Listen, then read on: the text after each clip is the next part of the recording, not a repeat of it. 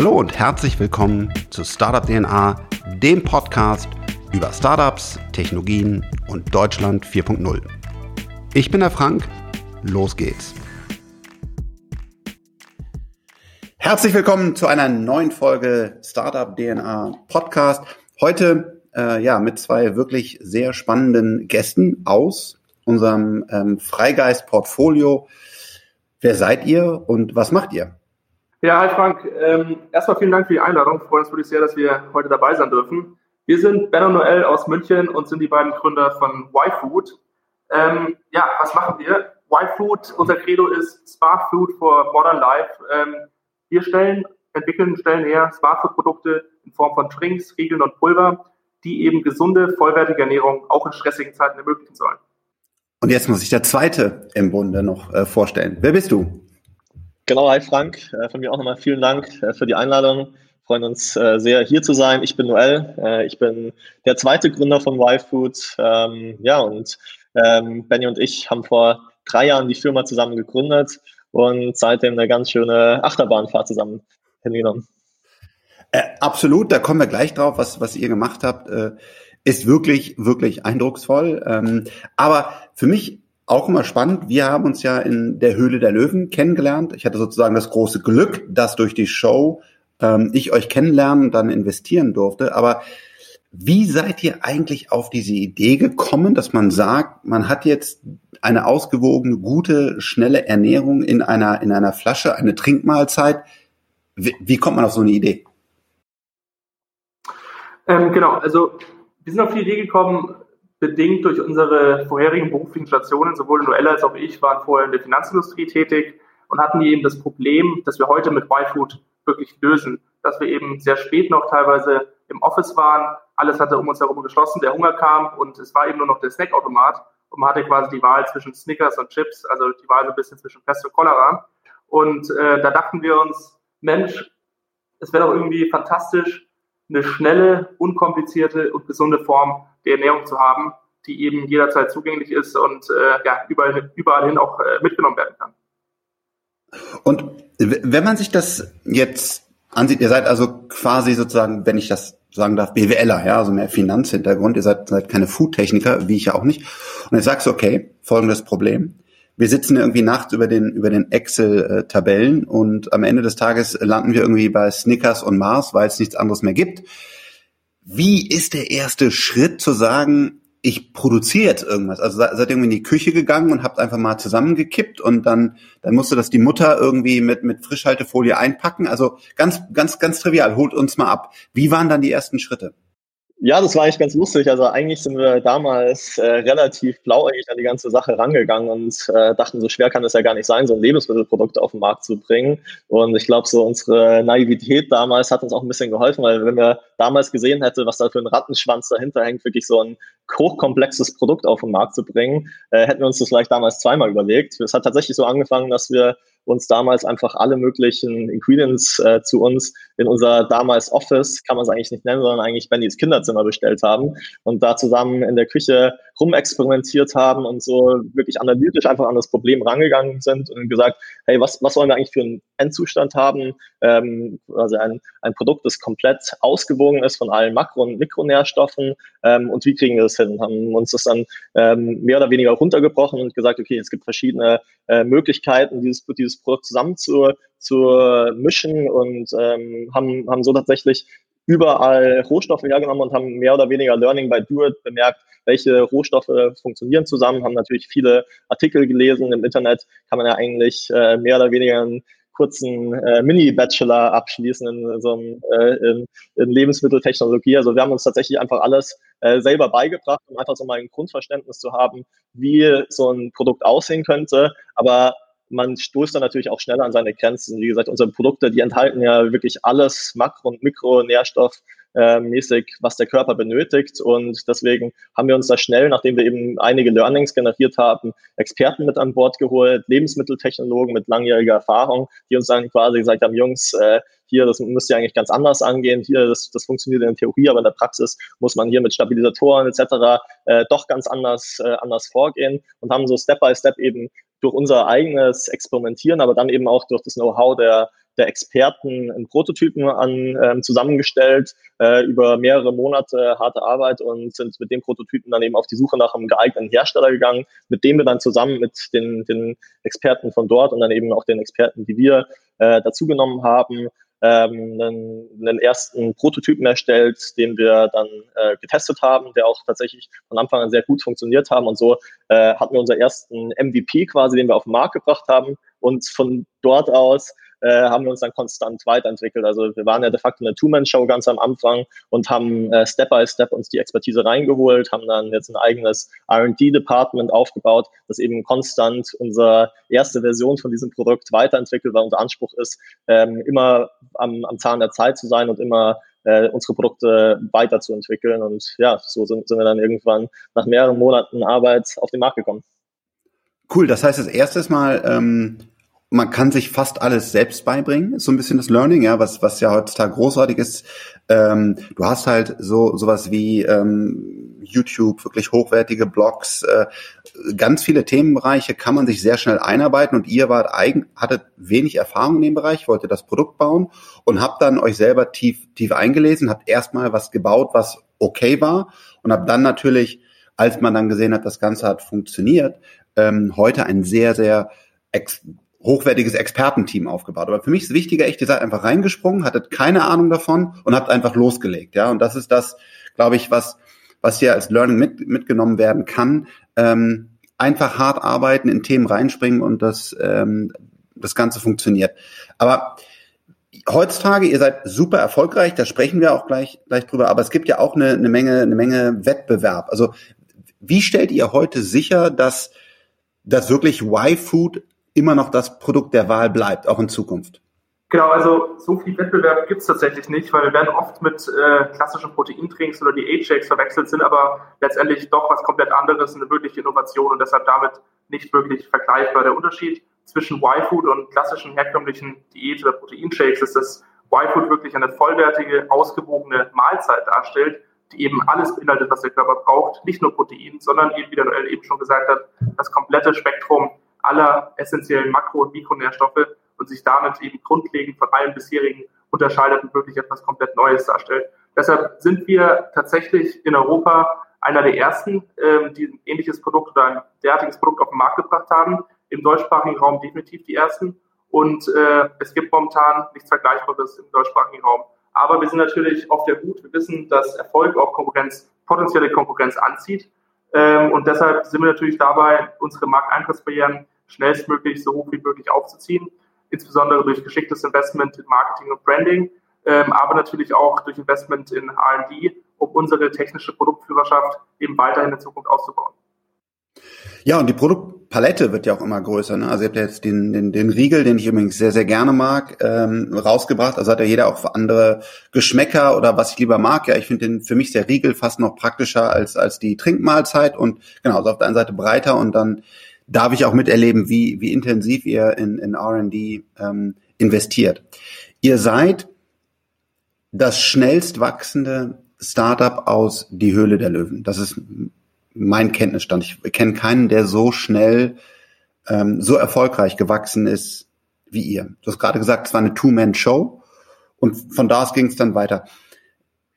Ihr habt sicherlich auch beide, beide da verschiedene Learnings. Ne, nehmt uns doch mal, mal ähm, beide mit ihr, ihr sitzt auf einer Rakete. Ich durfte ja von, von außen das miterleben. Ich, wir durften an der einen oder anderen Stelle helfen, aber ähm, ihr, ihr seid ja unfassbar schnell vom Produkt, von der Produktion, vom Team, von, von allem gewachsen. Ja, was, was, was ist passiert? Was in eurem Kopf passiert? Was sind so zwei, drei Learnings vielleicht, die ihr anderen Gründern mit, mitgeben könnt? Nehmt uns mal so ein bisschen mit. Es war wirklich ein explosionsartiges Wachstum. Das war richtig krass.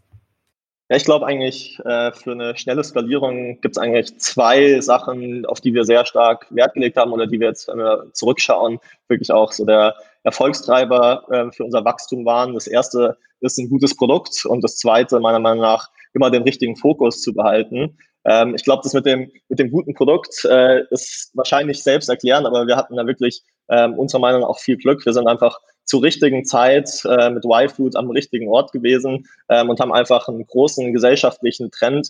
Ähm, die Leute haben immer weniger Zeit und ähm, die Leute wollen sich aber auch gleichzeitig immer gesund ernähren und deswegen ist eben auch so diese ganzen alten Fastfood-Methoden auch nicht mehr zeitgemäß. Deshalb, wir sind da mit einem richtigen Produkt äh, zur richtigen Zeit ähm, am richtigen Ort gewesen ähm, und ähm, ja, das ist natürlich ein wirklich eine Voraussetzung dafür, dass du auch skalieren kannst. Die Leute müssen natürlich ähm, das Produkt nicht nur einmal probieren wollen, sondern müssen es immer wieder kaufen. Deswegen haben wir von Anfang an großen Fokus auch auf, auf Geschmack gelegt, ähm, aber eben auch auf große, ähm, auf gutes Nährwertprofil. Und äh, wir haben einfach von den Leuten ein Problem gelöst, das davor nicht gelöst waren und haben eben die Leute auch noch Spaß dabei äh, gebracht, indem sie es eben auch noch gut schmecken gebracht. Ich glaube, das ist so die, die Grundvoraussetzung. Man spürt Du kommst aus dem Fundraising und das habt ihr auch sehr erfolgreich gemacht, darüber sprechen wir gleich. Aber jetzt wollte ich wissen, wie ging es dir? Ähm, weißt du, du, du musst ja manchmal arbeiten, selber arbeiten, einfach machen, Clockbuilding versus Timetelling oder doch das Interview mit dem neuen Mann. Du hast Angst gehabt, weil du zu viel bestellst oder zu wenig. Was ist in den letzten Monaten?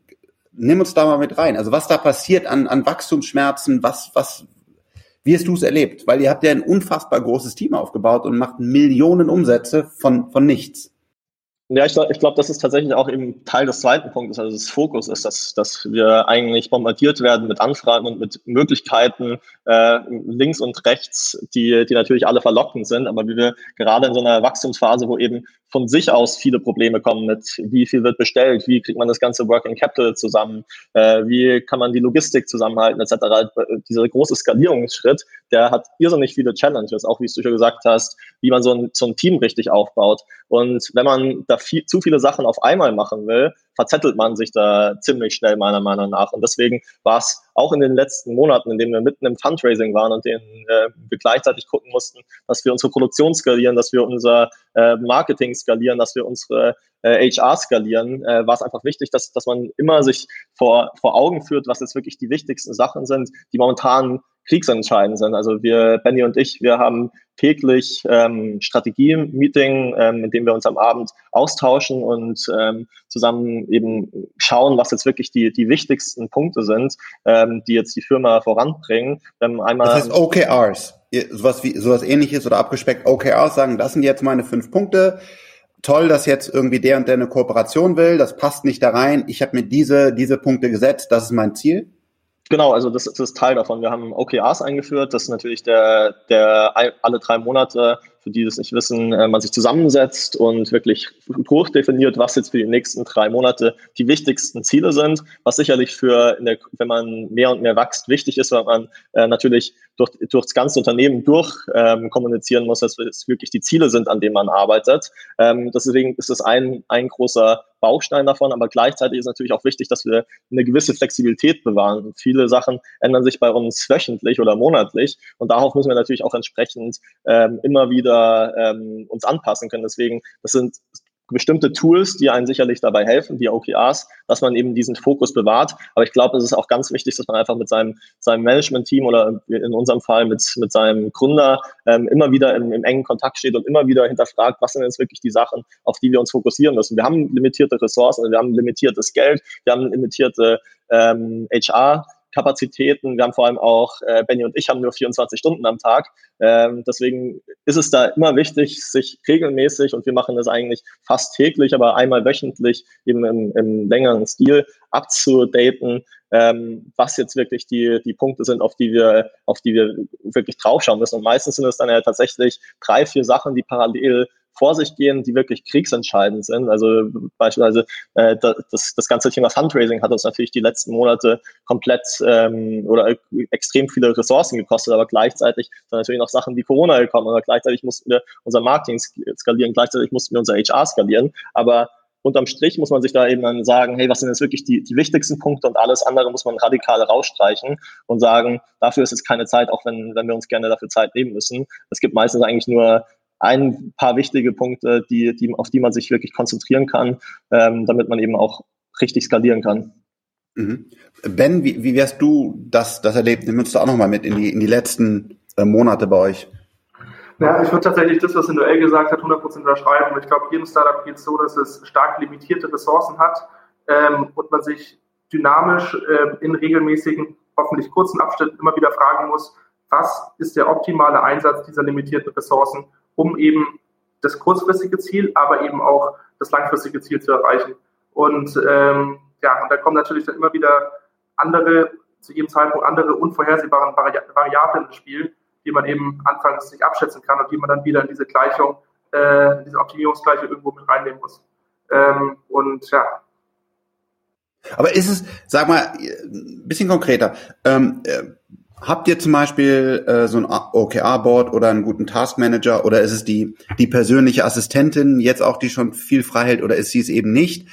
Ähm, ist es wirklich der HR? Wo, wo genau würdest du jetzt den, den Gründern, die gerade auch das große Glück haben, das richtige Produkt zu haben, was kannst du denen so an Learnings noch mitgeben, Ben?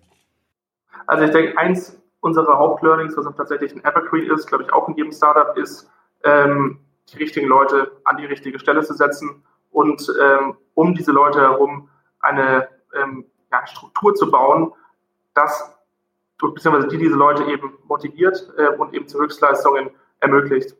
Ähm, und da haben wir zum Glück von Anfang an drauf, sehr großen Wert darauf gelegt, dass wir eben nicht nur gute Leute versuchen zu heiren, sondern zu jedem Zeitpunkt immer versucht haben, die besten Leute zu heiren, die wir bekommen konnten. Und das macht sich eben gerade langfristig extrem bezahlt, weil die besten Leute stellen wiederum die besten Leute ein und treffen eben in schwierigen Situationen die richtigen Entscheidungen. Das heißt, ähm, du hast viel Zeit oder ihr beide habt viel Zeit dann in, äh, in Interviews verbracht. Also hab, ja, ihr habt auch selber das, den größten Teil des Teams selber noch, noch geheiert. Oder ist das schon okay?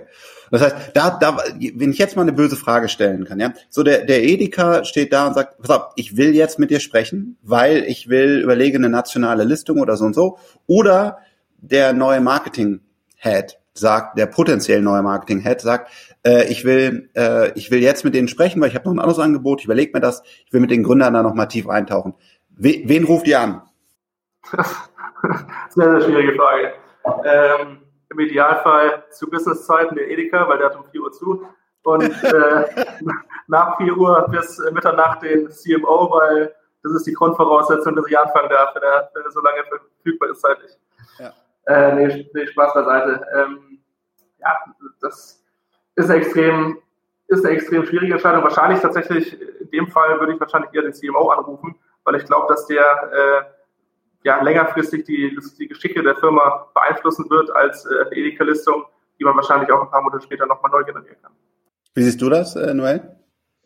Ähm, ja, ich glaube, das kommt natürlich auch ein bisschen so auf Arbeitsteilung an. Also Benny und ich haben ja auch unsere ganzen Arbeitsgebiete äh, in gewisser Weise aufgeteilt, dass, dass solche Fragen hoffentlich nicht ankommen, sondern dass, dass äh, sich dann einer um die eine wichtige Sache und der andere um die andere wichtige Sache kümmert. Plus äh, zusätzlich muss man ja auch dazu sagen, was der Benny schon vorhin gesagt hat, mit dem, mit den die richtigen Leute heiern. Wir haben ja nicht ohne, ohne Grund ähm, viel Zeit jetzt in unser Hiring gesteckt und quasi neues Management ähm, unter uns aufgebaut was eben genau, wenn, wenn solche Sachen vorkommen, dass, dass äh, wir überall gebraucht werden, dass wir eben solche äh, Aufgaben dann eben auch guten Gewissens ähm, weiter, weitergeben können, weil wir eben darauf uns verlassen können, dass, dass die unsere ganzen Heads eben die, die Aufgaben so gut oder eigentlich hoffentlich noch besser als wir erledigen können, weil die sich natürlich genau auf diese, diese ähm, Teilabteilungen komplett fokussieren können. Deswegen unser Credo ist auch meistens, dass, dass wir sagen, hey, wir wollen eigentlich die, unsere, unsere Manager so enablen, dass sie in gewisser Weise uns sagen können, was, was sie tun sollen und nicht wir denen sagen müssen, was sie tun sollen.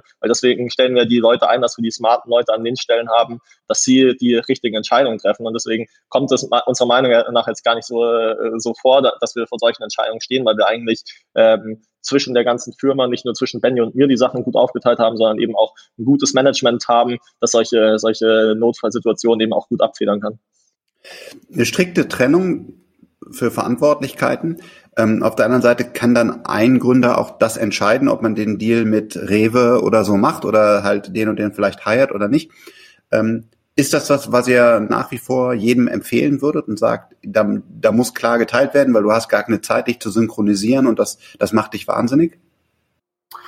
Ja, also es hängt sehr davon ab. Ähm, bei uns, also bei der LMB ist es zum Glück der Fall, dass ähm, bei uns von Anfang an relativ klar war, wie wir die Sachen aufteilen, da der eben vor YFood schon E-Commerce-Startup gegründet hatte und deshalb ähm, viel Online-Marketing-Erfahrung von seinem vorherigen Startup mitgebracht hatte, war bei uns klar, dass er diese online-related Sachen wie eben das Online-Marketing und den Online-Sales-Channel äh, verantwortet und aufbaut, während ich mich um den Retail-Sales-Channel von Anfang an gekümmert habe. Deshalb war das von Anfang an eine sehr klare, äh, auch irgendwo kompetenzbasierte Trennung, die sehr gut für uns funktioniert hat. Es ist natürlich klar, wenn man die Aufgabenbereiche abtrennen kann, dass es wenig Überlappung gibt. Ist man schneller, ist man wahrscheinlich effizienter, sofern man der anderen Person eben zutraut, dass sie diese Aufgabenbereiche alleine mindestens genauso gut machen kann wie man selbst. Das ist die Grundvoraussetzung, denke ich.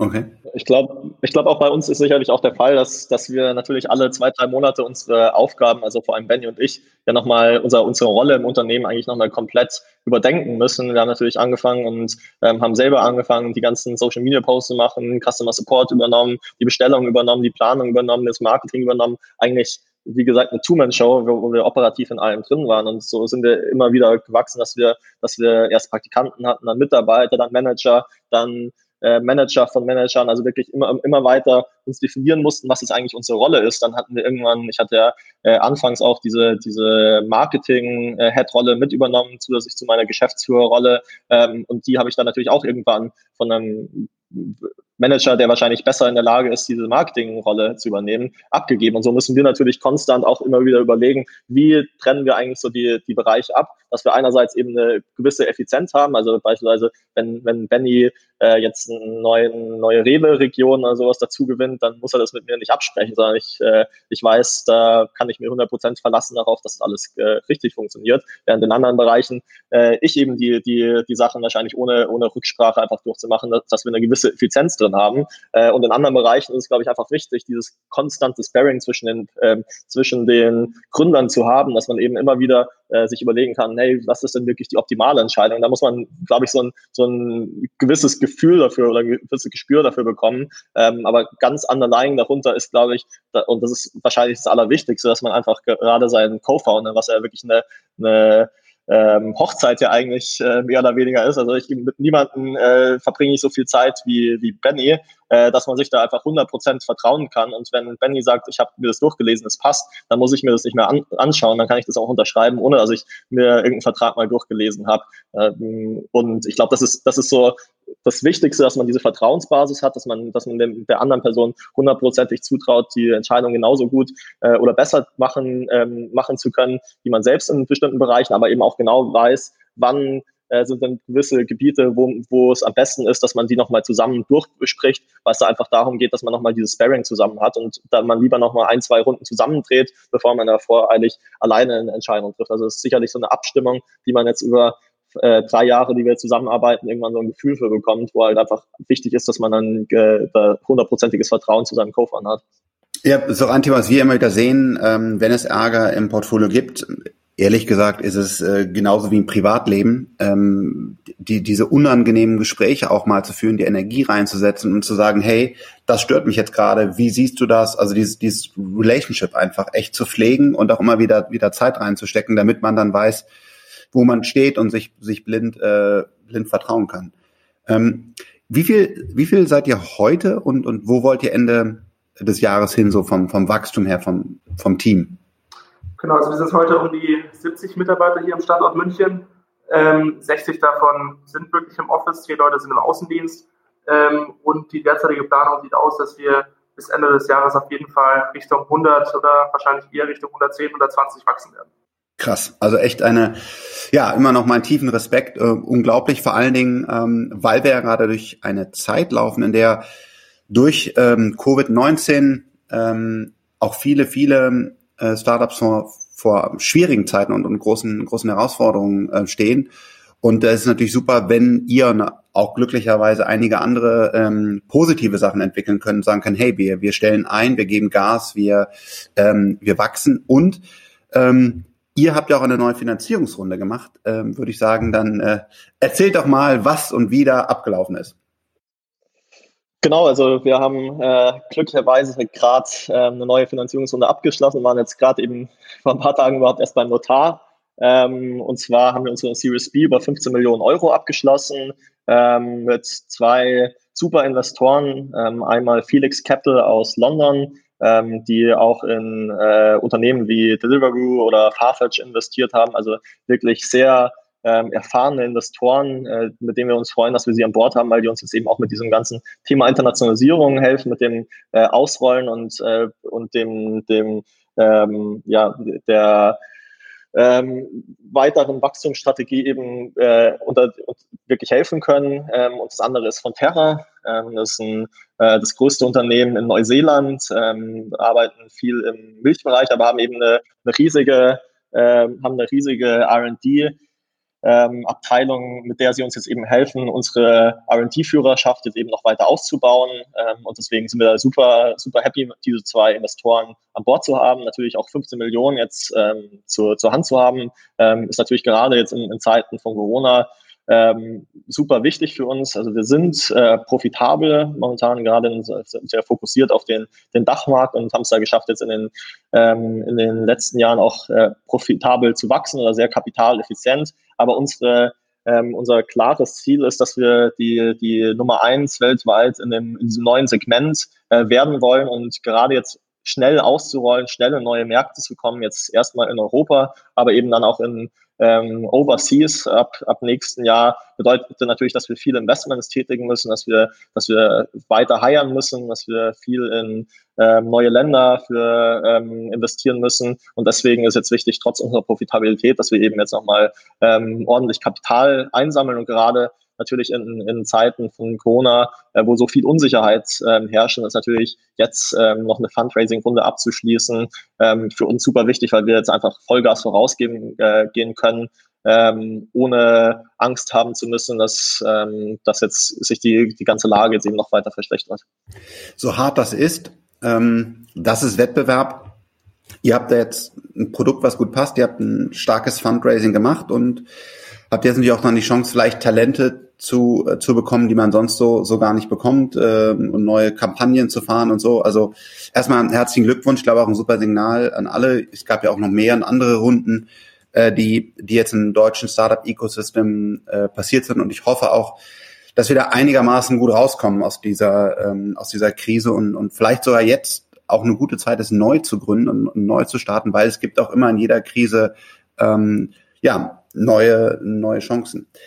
Ähm, Vielen, vielen Dank, dass wir, ähm, dass ihr euch heute mal äh, die Zeit genommen habt, ähm, einfach mit äh, den Startup DNA Zuhörern darüber zu sprechen. Äh, ich habe tiefen Respekt vor dem, was ihr da erreicht habt. Äh, wir haben ja viele, durften viele Food Startups groß machen, aber äh, diesen diesen Wachstum und die Professionalisierung, die ihr ihr beide hingelegt habt, äh, ja, ist einfach habe ich meinen tiefen Respekt für und äh, vor allen Dingen jetzt auch mit diesen internationalen Investoren 15 Millionen äh, frisches Kapital der ganz klaren Internationalisierung, der, der Fahrplan steht, ähm, habe ich ein Lächeln sozusagen, sag echt toll, dass wir solche Gründer ähm, hier haben und äh, werde alles dafür tun, euch ein klein wenig weiterhin zu begleiten auf dem Weg. Und äh, vielen Dank, dass ihr heute die Zeit gefunden habt. Danke dir, Frank.